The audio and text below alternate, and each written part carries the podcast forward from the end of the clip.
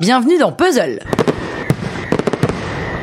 Aujourd'hui, je vais vous parler du spectacle de Farid qui s'appelle Hexagone et qu'on peut voir même en confinement puisqu'il est d'ailleurs exclusivement disponible sur Netflix. À se demander si Farid était pas au courant du confinement avant tout le monde pour ne le proposer qu'en format digital. Hmm.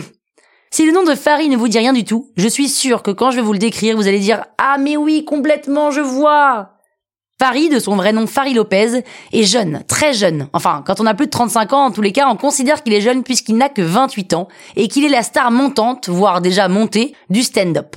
Farid, il est stylé, tellement stylé. Il a des dreads, des bagues, des colliers, des bracelets, des piercings, des tatouages même qui sont cachés, mais moi je sais qu'il en a.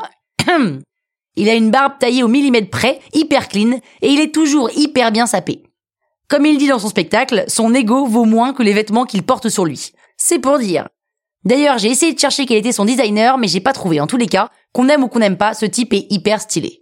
En plus de sa dégaine qu'on valide à 100%, Paris, il est sympa. C'est le genre de type avec lequel on a envie d'être pote, on a envie de passer une soirée avec lui, et d'ailleurs, je mettrai ma main à couper qu'il doit être le pro des contre-soirées dans la cuisine. Parce que dès qu'il parle, on a envie de l'écouter et on sent qu'on va se marrer. En plus de tout ça, Farid il est smart. Il est smart parce qu'il a eu la bonne idée de créer un spectacle en deux parties. Franchement, quoi de plus fidélisant qu'un spectacle en deux parties? C'est génial comme idée. Vous avez aimé le premier, vous vous dites ah cool, il y a une suite, mais c'est trop bien, j'y vais. Et évidemment, vous vous jetez sur votre ordinateur, en l'occurrence, pour regarder son show. Et puisque Farid ne fait pas les choses à moitié, la première partie de son spectacle qu'on trouve sur Netflix, il l'a joué avec un public mais à Bercy.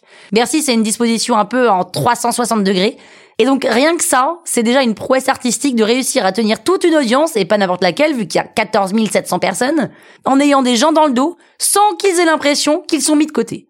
Et cette première partie de spectacle a été vue par des millions de téléspectateurs sur Netflix, et la deuxième partie était donc très attendue.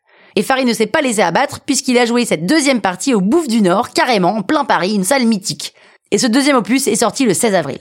Alors, l'idée, c'est pas de vous révéler le contenu de ce spectacle, qui dure deux fois 50 minutes, mais en gros, il l'a appelé Hexagone parce qu'il fait une sorte de déclaration d'amour à la France, pays dans lequel il est né, mais il est originaire du Cap Vert.